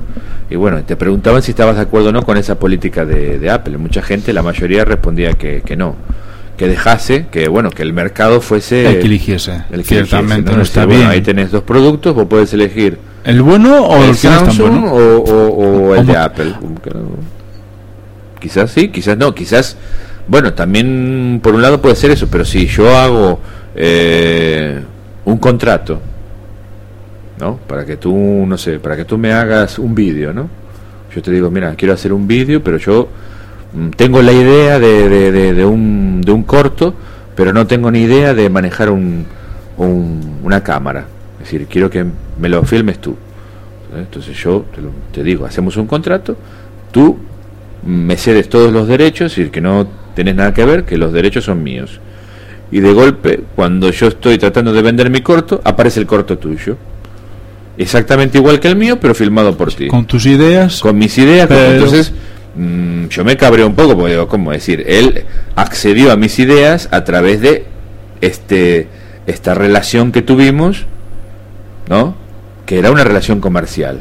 Y llegamos a un acuerdo, firmamos un contrato en el cual vos no ibas a utilizar mis ideas porque consideraba yo que mis ideas no te las quería vender a ti, pero sí utilizaba tu conocimiento tecnológico ¿no? de, de, las, de las cámaras, de las luces y todo eso. Yo creo que es algo parecido, es decir, mmm, Apple no puede construir, no tiene las fábricas por ahora, pero o no le contrató, interesa. o no le interesa, y contrató a Samsung para que le haga los, los eh, las Memorias, partes, los componentes y todo lo que sea de su iPhone. Y Samsung al ver ese desarrollo, esas ideas nuevas y teniendo la capacidad de hacerlas, quizás la modificó un poquito, bueno, esto no tanto, esto. es decir, si era, por ejemplo, una memoria de 256 megas, la hago de 550. ¿No? Cambio, un- cambio, 512. digo yo, ¿no? 512. Cambia un poquito como para decir, no, no es exactamente la misma memoria. Eh, la cámara del iPhone es de 5 megapíxeles, yo la hago de 20. No es exactamente los mismos megapíxeles, no es exactamente la misma cámara, pero claro, la idea es está sacada de ahí. Yo creo que ahí sí entendería que dijera, no, no, no, no quiero que vendan porque son productos que copian mis productos. Y eh, esa información fue lograda de una manera, eh, por lo menos, eh, deshonesta Eso, como honesta. mínimo, ¿no? Deshonesta. Sí, porque vos estás haciendo un, un contrato, estás pre- mm, pensando que la otra persona va a cumplir con ese contrato, pero te está sonando, ¿no? Te está haciendo el, el trabajito Me por parece que prohibió a Motorola vender el Zoom aquí en Europa. Sí, creo que también por Latinoamérica, bueno, va a varias zonas que, claro, eso, la gente que no le gusta Apple, claro, ve todo lo malo y dice, claro, mira, que lo que quiere es un monopolio, quiere que solamente las tablets sean las de él, sean los iPads y no existan otros, pero bueno, si le roban tecnología, le roban diseños y eso, obviamente se tiene que quejar. Veremos, no está tan claro cómo viene la mano, pero bueno, HP fueron los que compraron la casa Palm, los que fabricaban las Palm Sí. Pre y estas cositas. Bueno, pues eh, cerró el proyecto Palm, cerró el sistema operativo WebOS, pues quedó hasta los mismos. claro. Del sistema operativo, de mal, no, pero vamos, de, de lo que costaba desarrollar bien. eh, Aparte, claro, digo yo, eh, yo no sé mucho, pero claro, en su momento fue un sistema operativo novedoso que daba muchas soluciones y que ahora, este, claro, comparado con otros sistemas operativos, queda obsoleto. ¿no? Yo creo que es eso, simplemente la evolución de los sistemas operativos y aunque fuese un muy buen sistema operativo, no está al nivel de los de los nuevos, ¿no? Nada más, creo yo, ¿no? Yo no tengo mucha idea. Bueno, se puede desarrollar, se puede mm, avanzar, se puede Mm. seguir. Bien, seguimos con HP y también te puedo decir que no solamente dejó de desarrollar eh, pan y huevos, sino que mm, rumores se dicen que va a dejar de fabricar ordenadores eh, domésticos. Yo tengo dos. HP, Bueno, Compact, que es lo mismo. pues HP, HP, Hewlett Packard. Y no sé si... son HP hechos en Corea. Sí, Sí, porque atrás dice. sí, pero no existió como marca antes de haber sido absorbido por HP. Capaz. Capaz que sí. No estoy seguro, ¿eh? No estoy seguro, no, no te lo quiero garantizar. no Capaz que lo com- compraron la fábrica Compact que hacía ordenadores y Es- ahora mantuvo pusieron- la marca, Pero atrás te dice en el. fabricado por HP, bla, bla, bla. Claro, diseño, no sé qué, HP, eh, fabricado por Compact. Pero te pone HP. Aparecen, siguen apareciendo en muchísimos eh, supuestos eh, copias del iPhone 5 por China, teniendo en cuenta que es donde se fabrica y que siguen apareciendo cosas muy similares a las que originalmente salieron. Pues oye, cabe la posibilidad de pensar que se acerque, se aproxime mucho a lo que va a ser. sí, seguramente, porque claro, no vas a hacer un, un clon que no se parezca, sino ya dejaría de ser un clon. Mm. Sería una idea nada más. Pero si dicen es un clon del iPhone 5, bueno, pero eso ahora mm, era para septiembre, ahora dicen que para octubre, ¿no? Sí, septiembre, octubre. Es que otra cosa había oído de sobre ese tema. Sí, eh, salió la última beta del iOS 5. Dicen que va a ser la última ya y ya está disponible para desarrolladores. Mm. O sea que si es la última, pues eso, septiembre, octubre. Bueno, ¿qué hablamos entonces? ¿Terminaste lo que, lo que sí HP? es- ¿En? ¿Terminaste Sí, con sí. Apple y Eh, informática? sí que Ah, iba a decir otra cosa de, de, Dime, dime. de Apple, pero me cortaste y se me- la idea pasó de largo. Que se abrió. Es que, sí, bueno, se abrió, Sur. se abrió otro nuevo eh, Mac Store en España, pero no era eso. Era algo relativo al iOS. Bueno, sí, la apertura esta fue como siempre un éxito, muchísima gente, grandes colas, bla, bla, bla. O sea, mm, Toda gente con una sonrisa en la cara. toda gente haciendo cola, ay, ay, voy a ser primero, voy a ser de los primeros, voy a... Nada, o sea, me parece que para comer en el Genius Bar había que, para tomar algo había que hacer visita el día anterior, casi casi porque había mucha gente. Pero no era eso que iba a decir, ah, sí, ya recuerdo. Eh, en breve va a estar disponible el, el jailbreak T3 de la última versión beta del sistema operativo eh, iOS 5. O sea, ya acaba de salir y ya, ya hay posibilidad de jailbreakearlo con cable, pero bueno, o sea, fíjate qué rapidez. Mm. Ala, venga, y sí, acaba que quieres hablar. Que era el tema que Mm, Sí, sí, que si querés hablar de esto, que es um, hacer un especie de debate sobre esto, la posibilidad del contacto extraterrestre, que ya estuvimos hablando un poquito antes, pero esto trae cola. Hombre, lo ideal, O Lo hablamos de cine. lo ideal de debatir sería debatir con varios. Entre Ah. tú y yo sería. Pero bueno, no, no. A ver, si quieres te leo esto y después venga, lee, lee. tú dices lo que... Lee, parece, lee. Como siempre. A veces estás desubicado, a veces no. Pero... Dice, ojo con el cambio climático que pueda atraer a los extraterrestres. Como los mosquitos. Es decir, ya, ya empezamos con que los extraterrestres existen, porque si lo podemos atraer, No, no, aún peor. Si podemos saber que es- pueden ser atraídos por el cambio, si conocemos más de ellos de lo que creemos. claro. O sea, ahí, ahí todavía doble jugada. Bueno, esto fue esto es del viernes, ¿no? Salió en, en BBC Mundo. Viernes 19 de agosto de, de este año. Dice, el encuentro con una civilización extraterrestre podría ser de tres tipos, afirma el informe de los científicos de NASA. Una invasión extraterrestre forma parte de una de las posibles situaciones que describe un informe de la NASA relativas al improbable encuentro de nuestra civilización con otra, extraterrestre, más avanzada y con una conciencia ecologista a toda prueba. En la casi totalidad de las historias dedicadas al tema, sean filmadas, noveladas o gráficas, el sentido de una invasión extraterrestre es la dominación del planeta y el pillaje, lo que parece decir mucho más sobre la cultura en que viven los terrícolas que las imaginan que sobre otra cosa. Sin embargo, algunos científicos están de acuerdo con la probabilidad de que exista vida extraterrestre. Deberíamos estar preparados para la llegada de los extraterrestres, le dice a la BBC el profesor de ciencias espaciales John Sarnecki de Open University. Pues bien, con esto concuerda un informe de un grupo de científicos de la Agencia Espacial Estadounidense NASA y la Universidad de Pensilvania, el que examina si el contacto con extraterrestres dañaría o beneficiaría a la humanidad. Bueno, el lado bueno. El estudio de los científicos Seth de Baum, Jacob de Hackmirra y John de Domalgan Goldman pretende preparar a la humanidad para un contacto real del tipo descrito. Después de afirmar que no hay ningún tipo de contacto con inteligencia extraterrestre en la actualidad, el informe asegura que el encuentro mismo sería beneficioso, porque sería el descubrimiento más importante en la historia de la humanidad.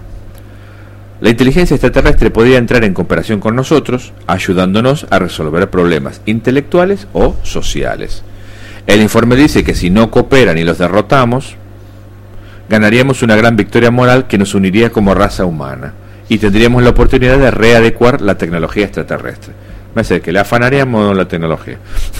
O vienen a fastidiarnos, o los Claro. fastidiamos, o nos hacemos amigos.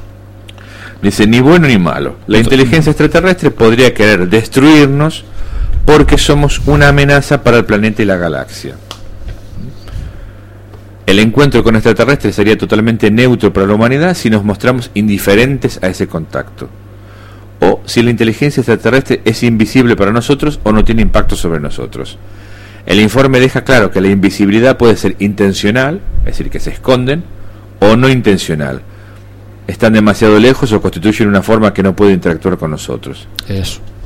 La otra situación de neutralidad describe un encuentro en que los beneficios de la detección de esa inteligencia extraterrestre resultan anulados por aspectos indeseables del contacto, ¿no?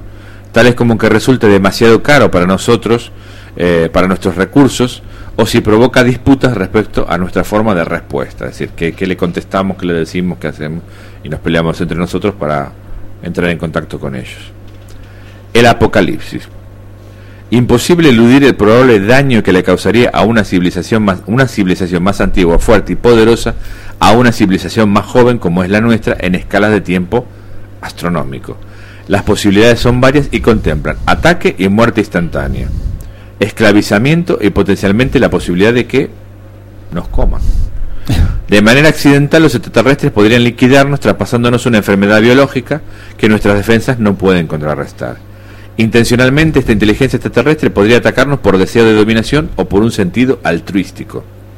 En este segundo sentido que nos habríamos inventado nuestro propio apocalipsis, la amenaza en que nos hemos convertido para nuestro propio planeta se extendería a toda la galaxia. No sé por qué, pero bueno.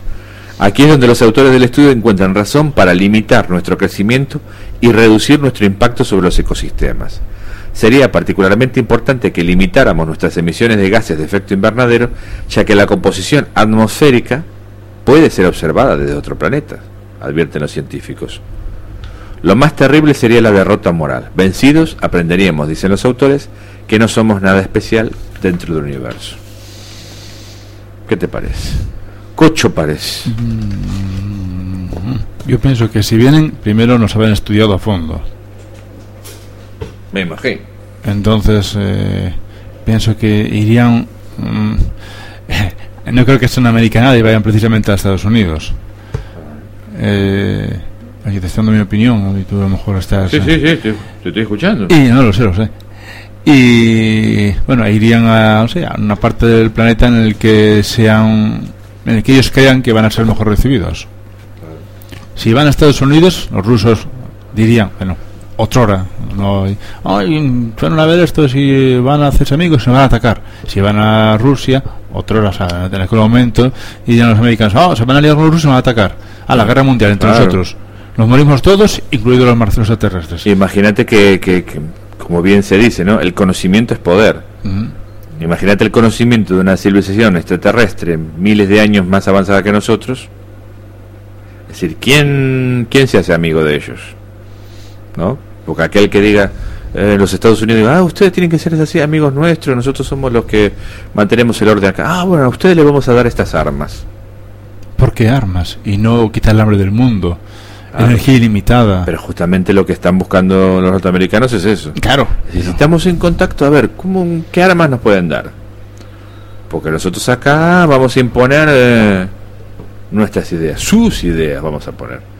Si ustedes nos ponen a cargo acá y nosotros mandamos. Una cosa así.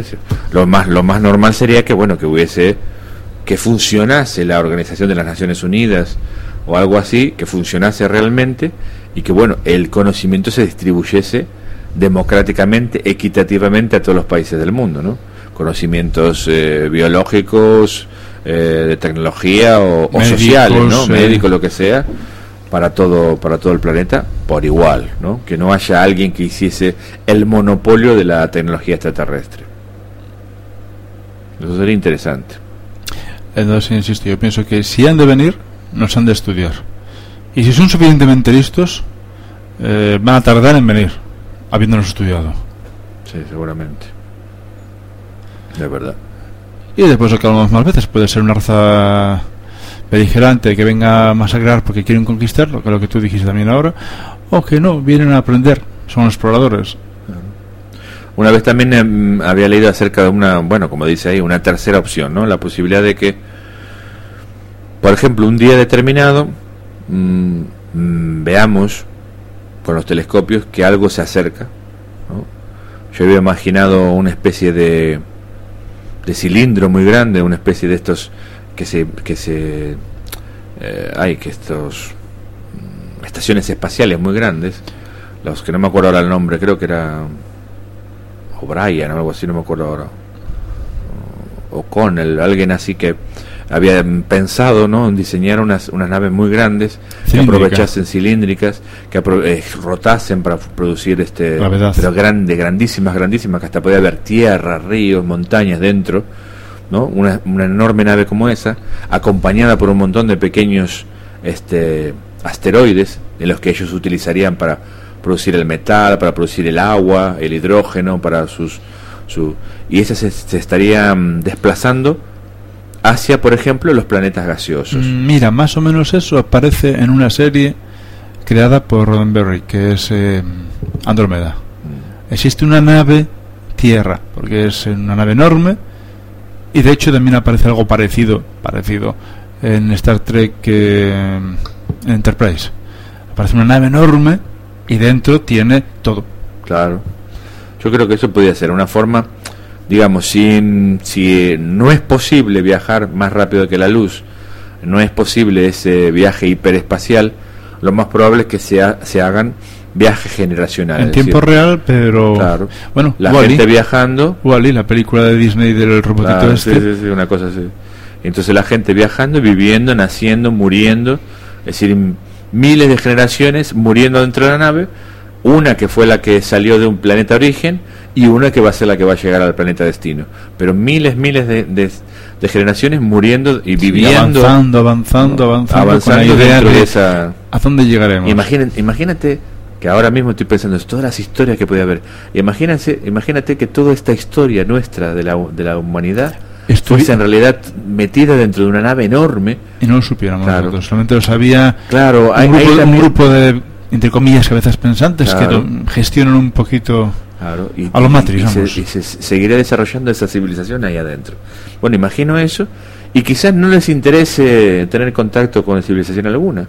Se acercarían a, a, Saturno o a Júpiter, eh, bajarían, sacarían gas, es decir, hidrógeno, lo que significa, se acercarían al cinturón de asteroides, eh, dejarían sus asteroides que estarían gastados, tomarían otros y seguirían viajando, pero no se acercarían a nosotros.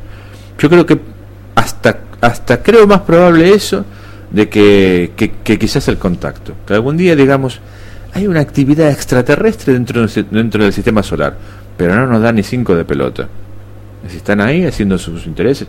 Evidentemente lanzaríamos naves para observarlos más de cerca, qué tipo de naves son, cómo es la estructura, quizás intentaríamos algún contacto y ellos o no nos considerarían inteligentes, no nos entenderían, es decir, porque también está esa posibilidad. O no lo suficientemente inteligentes. Claro. O... Si nos ven llegar en un cohete se dan cuenta de que sí seríamos inteligentes. pero... quizás no nos ven suficientemente desarrollados como para mm, pretender eh, relacionarse con nosotros. aparte el problema no solo es, porque hasta ahora, claro, eh, el contacto a través de la radio implica que, que los dos eh, en los que, los que están intercomunicando, ellos dos pensamos en la intención de comunicarse es decir, el, extraterrestre quiere comunicarse con nosotros y nosotros con él.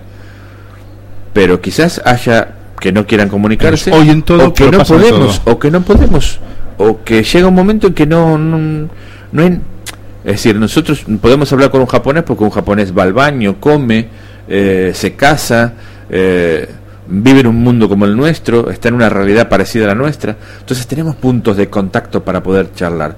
Pero imagínate con algo que no tiene nada, nada que ver, ni una historia común, ni una biología común, ¿no? ni una forma de pensar común a nosotros. También está ese problema, el del, el del, el del entendimiento, el de poder llegar a comunicarnos de verdad, ¿no? poder comprender unos a otros. Eso también es, problemático. Quizás fue una civilización extraterrestre muy técnica, tecnológicamente superior a nosotros, y que no, no pudiéramos llegar a tener ningún tipo de comunicación. Eso también podría ser interesante.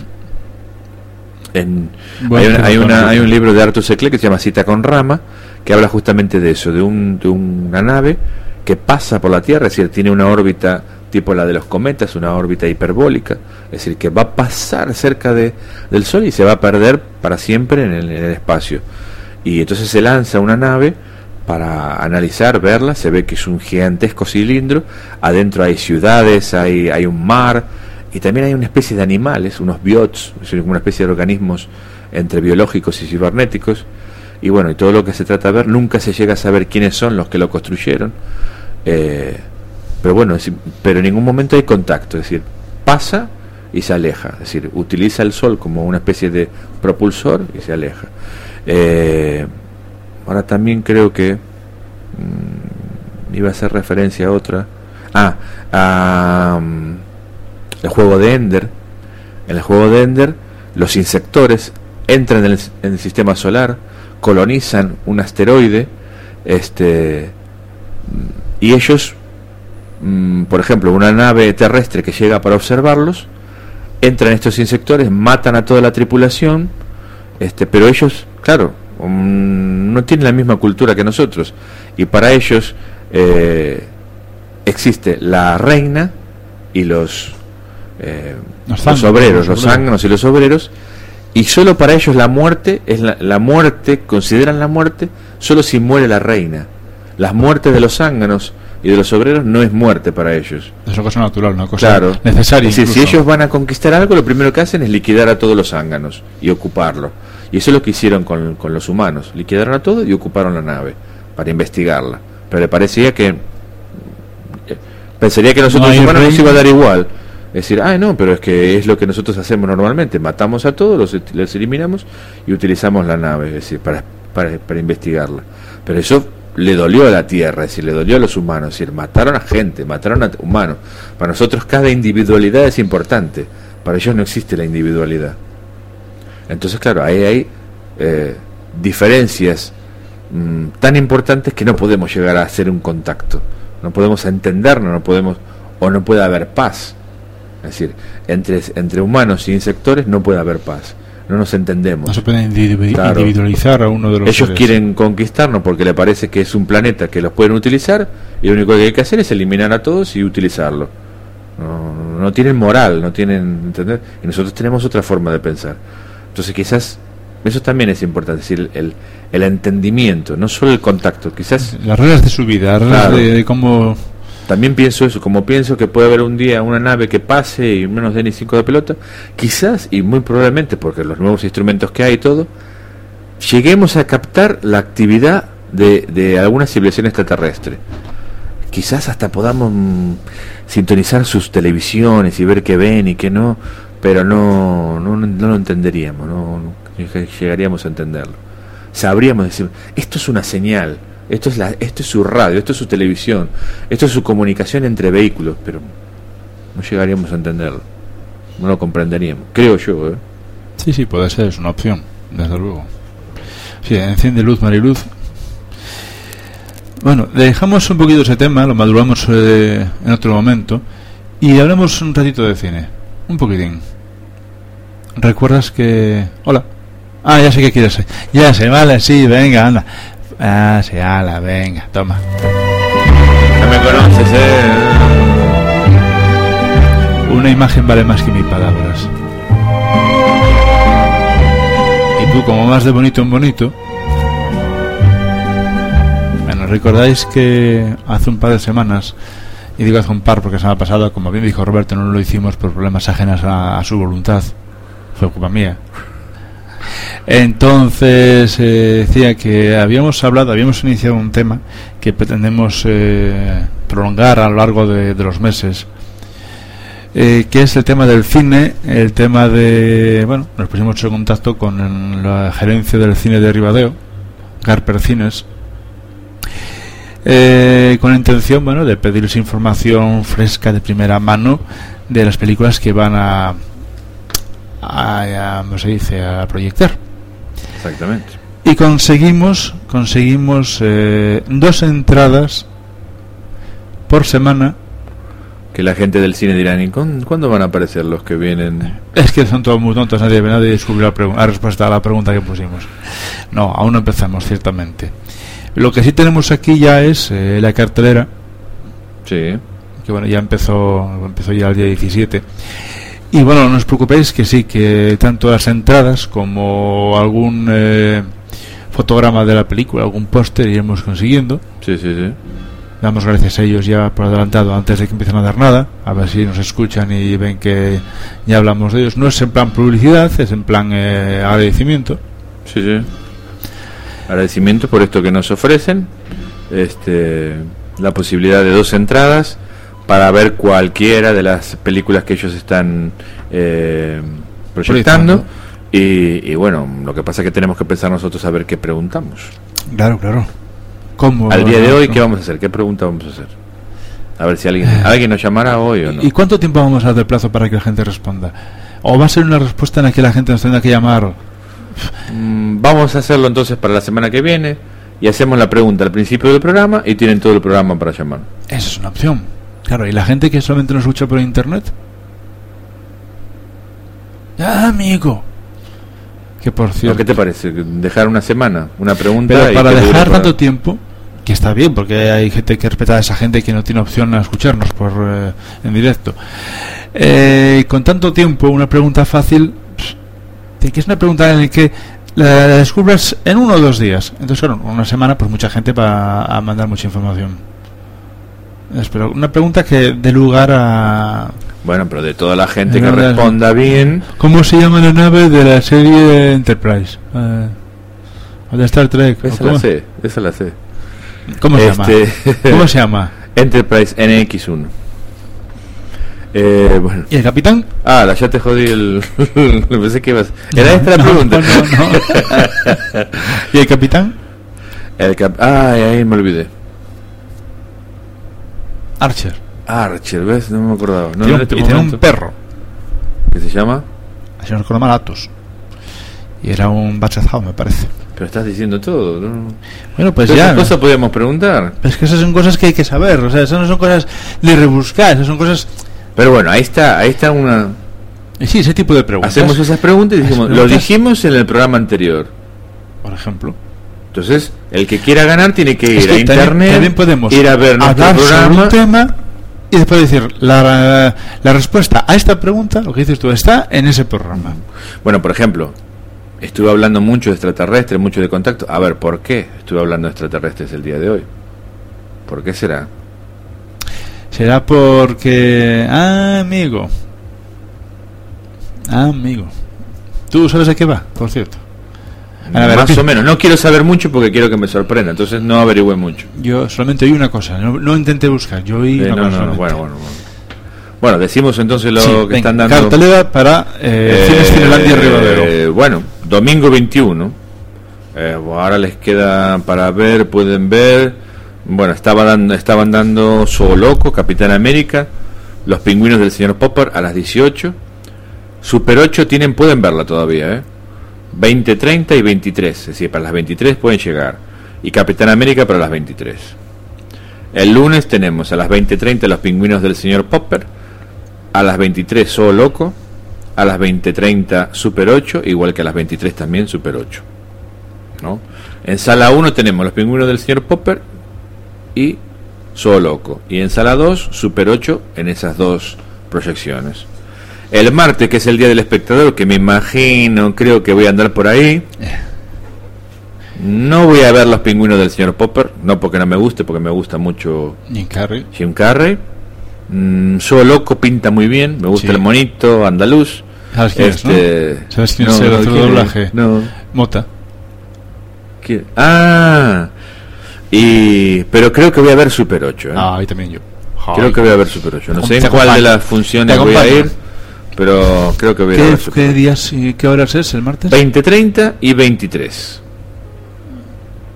Uf, uf, uf, no lo sé. Discutiremos si vamos juntos. Bueno, bueno. Bueno, eh, aclaran acá a la gente de, eh, de Multicine Cinelandia que, que tengan en cuenta que mm, a partir de este sábado hay una sesión a las 18 horas, ¿no? Por ejemplo, para ver Zoo Loco, Los Pingüinos de Shore Popper. eh, pero bueno, nos aclararon, era para el sábado, para este sábado y este domingo. Pero ya ha pasado, ya pasó, ¿no? Ya eh, teníamos que haber avisado antes si pasase algo así, es decir, que hay una nueva una función anterior a la normal, que siempre es la de las 20.30, ya nos van a comunicar ellos para que la gente que quiera ir más tempranito, generalmente son películas para niños y eso, que las, las Es un horario más infantil, un horario más, Claro. a- más asequible a los nenos. Bueno, entonces, ¿hacemos una pregunta o esperamos a la semana que viene? O... Es que en tal caso deberíamos hacer una pregunta mm, cuya respuesta haya aparecido en el, hace, en el programa de hace dos semanas. Y no me acuerdo. Para que la gente rebusque en el programa. Como quieras. ¿Qué opinas? Es ¿Vos te, te- te- te das cuenta de alguna pregunta? eh, de lo que hablamos hace dos semanas. Sí. Eh, No, la verdad es que no. Yo no como tú, que escu- tú escuchas el programa. Sí, sí. Tú según lo acabamos de grabar ya lo estás escuchando. Ay, ¿de qué hablamos? A ver, ¿qué podemos hablar? No, hay que pregunta Voy a agarrar el, el chuletario. el matabur. El chuletario, porque no es que sea una chuleta, es que es directamente un poco la Biblia en una libreta. Claro, ahí tienes eh, Pero preguntamos de cine o preguntamos de, de ciencia. ¿De qué preguntamos? de lo que quieras. Total, tienen que escuchar el programa para poder ganar las dos entradas. O una cosita, ¿qué damos? ¿Las dos al mismo acertante o damos dos entradas diferentes? Es decir, damos la posibilidad de que el acertante vaya con su amigo o pareja. Yo creo que sí. Eh, bueno, te, pregunto, sí. te pregunto. Yo creo que sí, ¿no? Sería lógico para decir. Para ir solo ahí. No Bueno, por ahí, pues, es decir, si, si hay dos que ganan, pues pueden, pueden charlar Pero, un poco. pero- pero vamos, a ver, ¿cómo nos van a dar, cómo van a, cómo nos van a dar la respuesta? ¿A través de qué medios? A eso ya lo tenés que manejar vos, que sos el técnico. Ah, claro, ya, sí, desde luego. Eh, ¿A través de Facebook? Bueno, ¿Te parece? ¿O a través, yo qué sé? o que se acerquen a mí en informática y digan: ¡Ya sé la respuesta! ¡Ya sé! Era Archer, era Archer, Era Archer. el perro del capitán que pilotaba la nave USS Brillón. Eh, bueno, no sé, eso no sé, lo estás haciendo ahí. a medida que se te va ocurriendo, lo vas diciendo. No, no me dijiste nada antes, a ver. Tampoco, tú a mí. Y el programa lo hacemos entre, todos. dos. No, entre, entre todos. Entre todos los oyentes también. Escuchantes, que oír oye muchos y escuchar Bueno. pocos. Mm, no sé, no sé qué, qué preguntar. Bueno, mira, tenéis el Facebook disponible, tenéis, eh, buscáis eh, Sabicheiros en el Facebook. Claro, no todo el mundo tiene Facebook. ¿Cómo podemos dar otra opción? Bueno, lo que dices tú, que se acerquen por allí. eh, que A ver, vamos a ver. eh, de Solo Loco podemos preguntar. No, no, si el problema no se lo pregunta, el problema es cómo nos dan la respuesta. Espera un poquitín. Claro. El teléfono es el 985-628-206.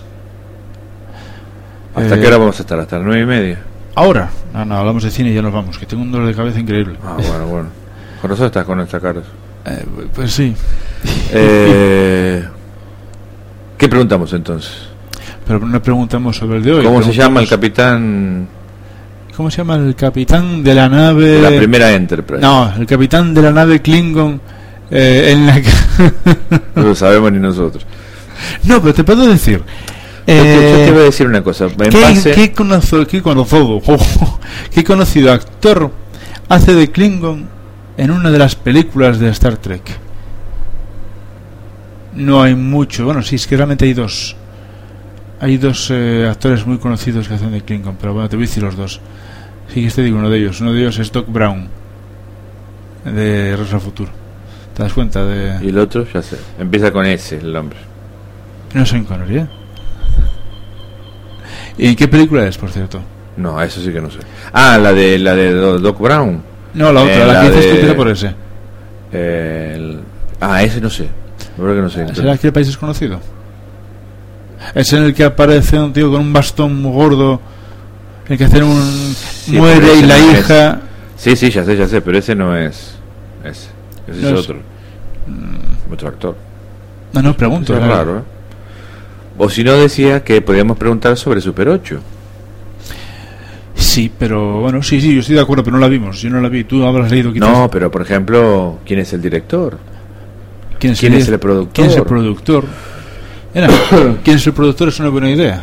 Bueno, O otra, otra cosa buena puede ser, ¿qué películas hizo el productor? sí, sí. Porque así ya es una pregunta... Bueno, mira, eh, vamos a- va- esta va a ser la pregunta. Venga. El director de Super 8 es también el creador de una serie muy importante. Que nos digan a qué seri- serie nos estamos refiriendo. Bien, el director de Super 8 es el, el creador, el director de una serie televisiva Sí. muy importante. Que nos se, digan- se está emitiendo. Mm, no, ya no. Se emitió. Se ¿En emitió qué cadena se emitió? Bueno, Vale, ya no. está, ya está, ya está. Ya está. Eh, Si no, vale, eh, vale, venga. Empieza Recordad con. que- nada, eh. y acaba con. Recordad que hay en juego dos entradas para ir al cine, a Cines Cinelandia. Así que pueden ver los pingüinos, ¿no? A ver, esperen, porque a partir de la semana que viene, Mira, tenéis que ver a partir Super 8 del porque- lunes, pueden ver eso, sí. Los pingüinos del señor Popper, So Loco o Super 8. Tenéis que ver Super 8 para poder ganar las entradas. Entonces, con la entrada que consigáis eh, a- respondiendo correctamente a la pregunta, podéis ir a ver las otras dos. Con lo cual, veis tres películas pagando solamente una. Pagáis Super 8, ganáis dos entradas y vais una para cada película. También, bueno, estás- me estás complicando un poco, pero bueno. Eh, vale, Eh, tiene las dos entradas y punto, porque Miguel empieza a divagar y... Bueno, la pregunta, recordad, el director de Super 8 es también director de una serie muy conocida e importante. ¿De qué serie hablamos? Respondan, respondan. Si quieren llamar por teléfono ahora mismo y ya se la ganan, ¿eh? Alguien que esté escuchando ahora. 985-628-206. Repite, repite otra vez más lento. 985-628-206. Línea.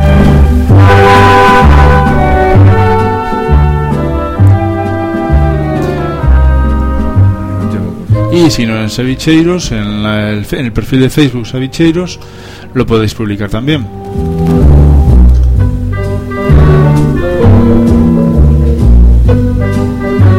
O si ves a Roberto por la calle, solo decís, oye, que era tal. Ah, eso no. No, porque no sabemos quién es el primero, quién... Ah, ya, digo, broma. Si lo tengo que anotar, a ver, ¿a ¿cuándo me lo estás diciendo? Son las 20.30. Es para ver tu cara, hombre, la cara que ponéis.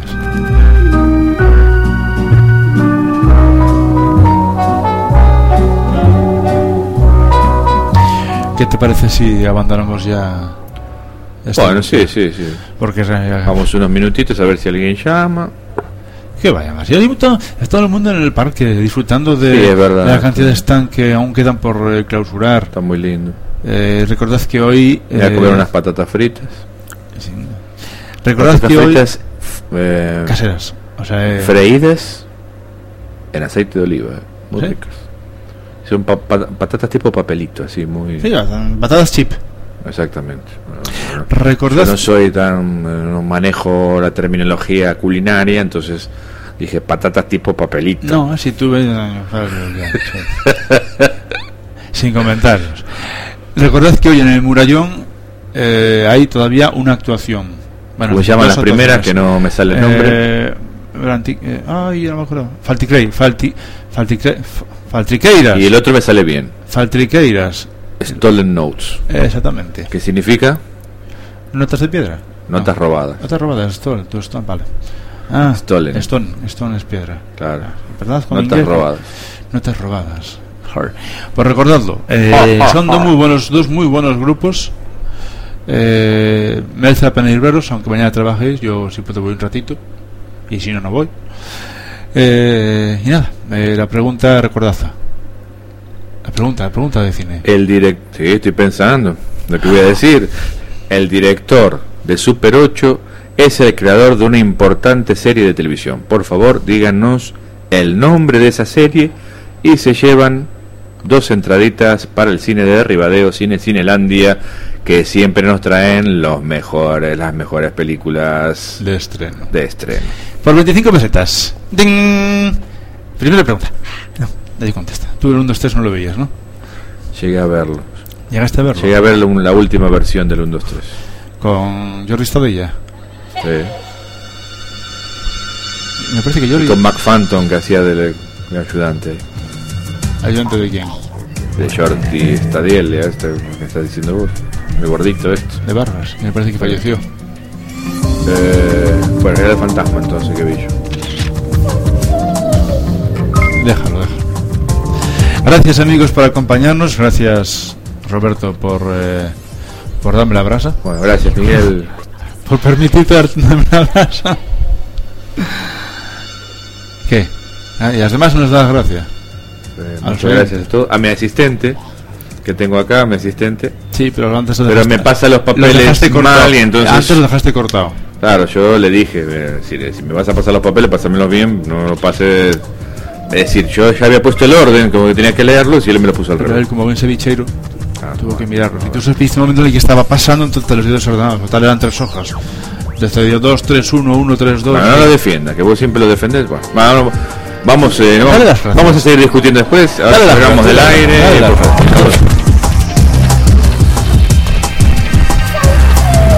Hasta el próximo domingo, amigos. Hasta luego, hasta el próximo domingo. Que tengan una buena semana. Chau. Chau, chau, chau.